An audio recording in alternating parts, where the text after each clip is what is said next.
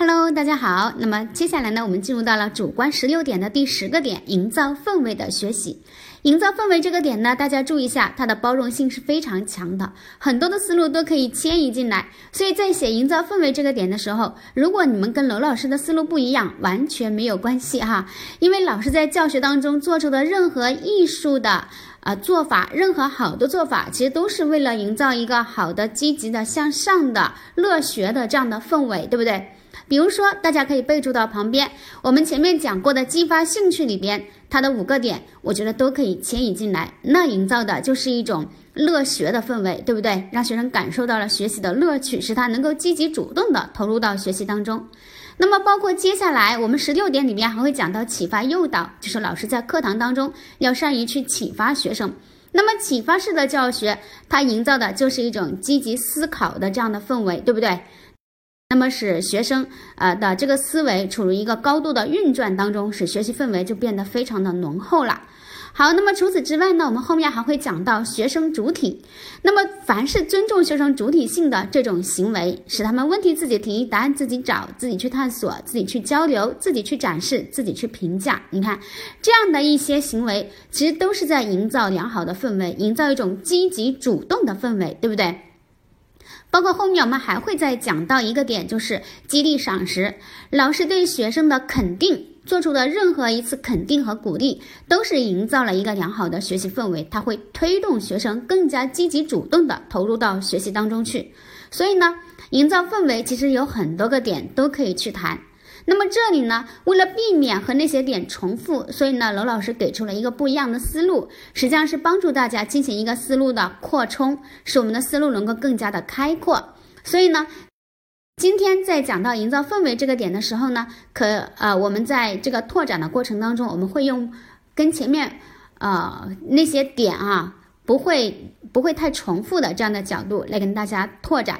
但是呢，也希望大家不要被这个思路所固定住。就刚刚我们提醒过的，我们的所有的那些呃讲过的激发兴趣也好，后面要讲到的启发诱导啊、激励赏识啊、学生主体这些点也好，它都是可以用进来的。所以大家不要被我们的这个导图的思路给束缚住了啊。这是提醒大家的。那么另外呢，还要注意的就是营造氛围这个点的话呢，我们放到教学的话题当中是非常好用的。因为任何一个好的教学，它都需要我们老师去营造氛围，对吧？我不管是啊教师主导、学生主体的，还是一个呃理想的教育，还是一个美好更好的教育，还是一个呃升本课堂等等等等，那么我们都需要做到第一步，就是营造氛围。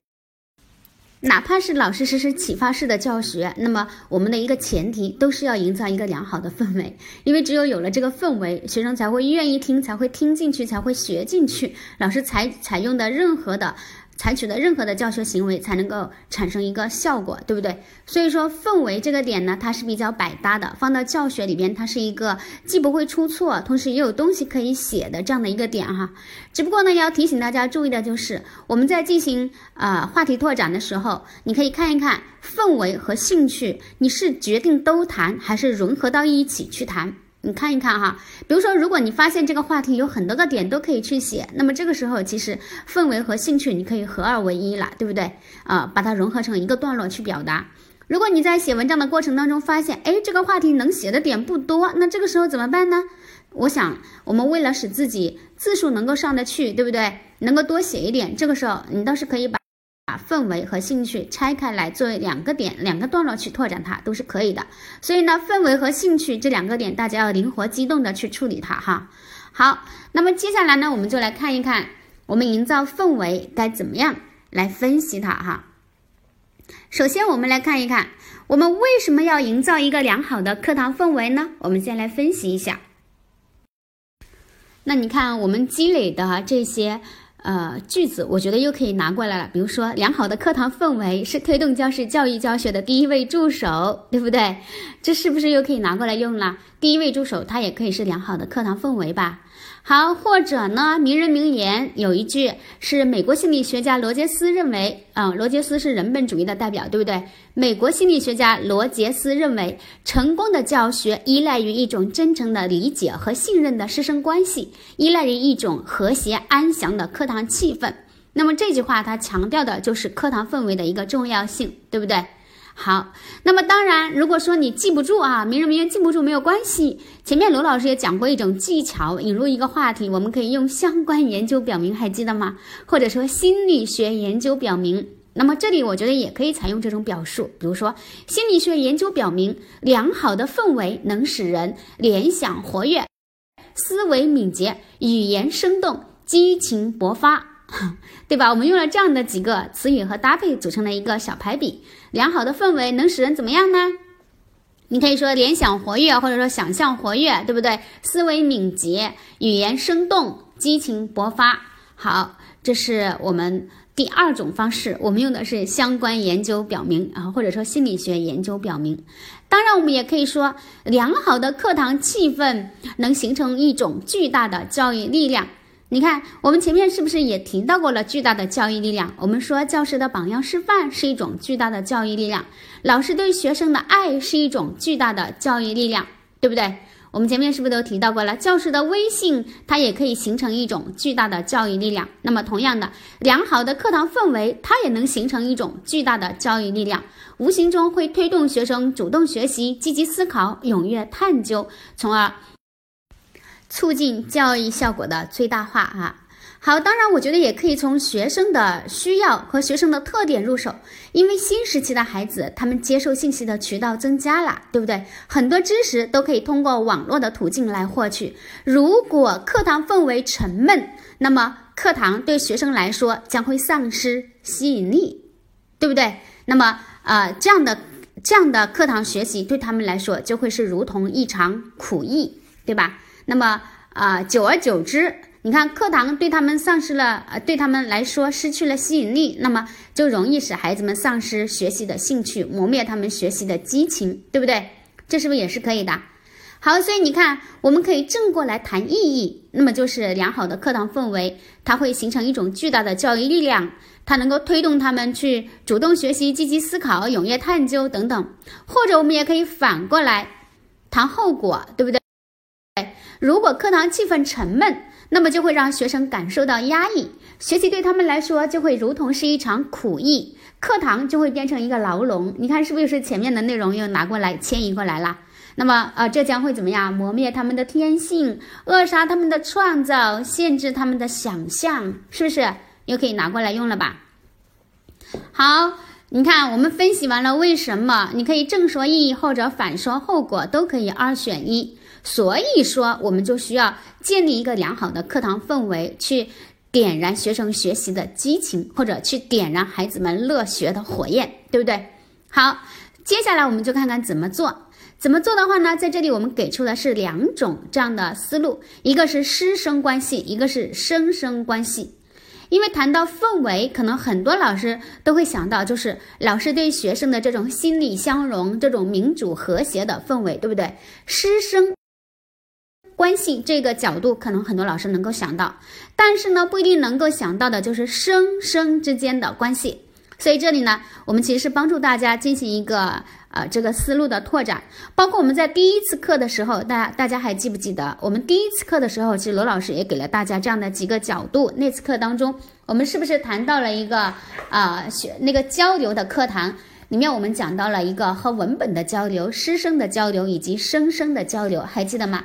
那么在这里呢，希望能够唤起大家对那个积累的角度哈，对那个角度的一个回忆。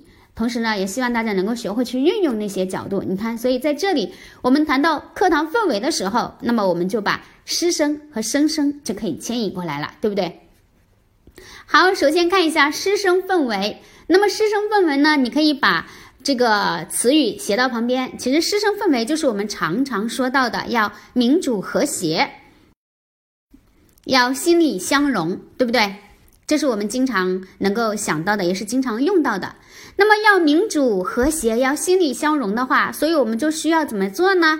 你看，无外乎就是我们需要去倾听，我们需要去包容与激励，是不是这些关键词就可以拿进来了呀？对不对？你看，其实我们就把倾听、把包容、把激励这些点融到一起就可以了，对不对？所以这是师生。那么我们看看师生氛围，我们怎么样去拓展它哈？首先呢，倾听这里呢，我们大家可以把导图再细化一下。倾听，那么我们之前讲到过，我们的倾听是要倾听学生的什么？我们是要倾听学生的，呃，成长的需要，对吧？还有内心的真实想法与需求，还有就是呃，对教师的期待。那么在这里的话呢，因为我们的氛围是一种课堂氛围，所以我们的倾听呢更加注重的是课堂当中的倾听。所以这里呢，我们可以把倾听课堂当中听什么呢？我们可以再细化一下。课堂当中的倾听，那么我们要听的是听他们的思想，对吧？和观点，这是第一个吧？你可以去听他的思想与观点。那么第二个，课堂当中的倾听要听的是他们的需求与情感，需求与情感。因为在学习的过程当中，我们不仅要关注学生对知识的掌握，还要去关注他们情绪情感的反应，对不对？所以说，课堂当中的听，我觉得我们就锁定呃这两个。就是听他们的思想和观点，以及听他们的这个情感与需求，你锁定这两个来谈，我觉得就差不多了哈。好，那么我们看看，我们啊把这里串联一下哈，把这里串联一下。首先要营造一个良好的师生氛围，我们需要构建出一种民主和谐以心理相融的师生关系，使学生感受到充分的安全。与自信，这就需要教师善于倾听，要倾听学生的思想，尤其是在他们回答问题的时候，要给其充足的时间来进行表达，让他们能放下心理的负担，畅所欲言。还要倾听学生的情感与需求。课堂中学生的一段叙说、一个句子，甚至是一个呃简单的一声呼喊，都渗透着他们的需求。嗯，教师要善于倾听和回应这些声音所表达的欲望与情感，并在教学过程中做出及时的调整，才能把我们的课堂氛围引向积极。好，呃，这是我们讲的倾听，所以这里我们谈论的是倾听他们的思想，呃，倾听他们的情感与需求，对不对？好，那么呃，接下来我们看看包容与。激励，这里我们就简单的谈一下就好了。其实包容与激励，我们前面讲到包容，我们前面已经讲过了很多，对不对？那么这里呢，我们把包容与激励放到一起，我们看看怎么样把它融合到一起来阐述它哈。同时，也要善于对学生进行包容与激励，即便学生的回答不是我们所期待的，甚至哪怕是错误的，也不要急于进行责备，而是要肯定他们勇于思考和呃积极表达的和大胆表达的。积极性，然后再进一步引导其进行深入思考，通过教师的鼓励去感染学生，使他们保持心旷神怡的心境和强烈的兴趣。好，这就差不多了。你看，包容与激励，这里呢，我们是融合到一起来谈的。包容他们呃回答的错误，去肯定他敢于回答，对吧？呃，积极思考的这种积极性，是不是？那么这里呢，我们比如说心旷神怡呀这样的表述可以积累。下来，在课堂当中，其实我们希望学生保持的这种心境，就是心旷神怡的心境，对不对？好，那么这是师生之间的氛围。接下来呢，我们就来看一看生生关系。我们这里强调的是学生和学生之间的关系哈。那么这个生生关系的话呢，你看我们呃生生关系、生生氛围应该是怎样的呢？我们可以先把我们的关键词备注到旁边。生生氛围，我认为第一个是要互帮互助，学生之间要互相帮助、互相补充、互相促进，对不对？那么第二个呢，就是要良性竞争，这个可能是有的老师不一定能够想到的。学生之间，我们要鼓励他们进行一个良性的竞争，来你追我赶，这样的话，我们的学习氛围才会更加的浓厚，对不对？好，那么我们看看，那么互帮互助，我们是怎样去进行互帮互助的呢？这里其实我们常见的就是我们的这种。啊，小组讨论、小组学习，或者说这种组建一个组间意志、组内，呃，组间同组间同志、组内意志啊，组间同志、组内意志的学习小组是我们常见的，对不对？组内意志，每个孩子、每个学生的这种呃都是有差异的，在组内，对不对？那么每个学生都有差异，其实可以推动成人之间的相互补充、相互学习。那么他们在交流的过程当中，就会进行什么？又来了积累过的东西，对不对？又会进行思维的碰撞与观点的启发，就会实现共同进步，对不对？那么这是呃我们的互帮互助是怎么实现的？那么良性竞争呢？良性竞争其实就是结合他们好胜心强以及呃他们的这个爱挑战的特点，我们去设计一些这样的比赛，对不对？一些竞赛，那么通过竞争可以促使他们的思维处于高度活跃状态，就会形成一种呃你追我赶、不甘示弱的这样的浓郁的学习氛围，这就可以了，是不是？好，那么我们看看，我们把这里来简单的把它串联一下哈。其次，教师还要善于营造一种互帮互助与良性竞争的生生氛围。首先，可以依照组间同志、组内意志的原则来组建学习小组，推动学习成员之间的互相学习与补充。尤其是在呃小组交流讨论的时候，更要鼓励成员之间的倾听与探讨，使学生在交流的过程中。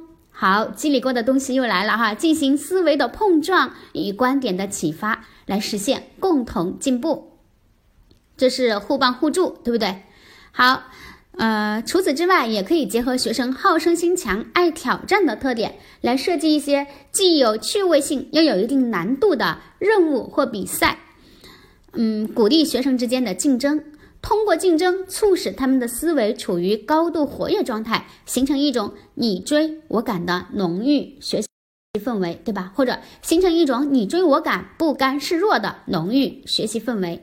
好，这就可以了。你看，这就是生生氛围哈。好，当然这里的话呢，你看我们采用的思路其实就是，嗯，从师生和生生入手。那么师生这里呢？我们啊，是从倾听啊、包容啊、激励呀。当然，除了这些之外，我觉得，比如说，嗯，老师的幽默呀，老师的激情啊，其实都是可以营造良好的师生氛围的，对不对？所以，师生氛围这里啊，除了倾听、包容、激励，那么还有幽默，还有就是老师的激情，老师的这种激情勃发的状态，它是具有很强的感染力的，对不对？它也是能够带动良好的课堂氛围的形成。所以说呢，这个点其实呃，我们能写的东西是比较多的啊，能写东西是比较多的。那希望大家呢，呃，在写这个点的时候，首先你按照我们的思维导图当中的思路，你能够尝试着写出东西。其次呢，我觉得你也可以抛开我们这个思维导图的束缚，你看看我们所积累过的东西有哪一些是可以放到这一个呃这个营造氛围里边来写的，然后你自己尝试着把它写清楚。就可以了哈。好了，那么这次课呢，我们就进行到这里啦，谢谢大家，拜拜。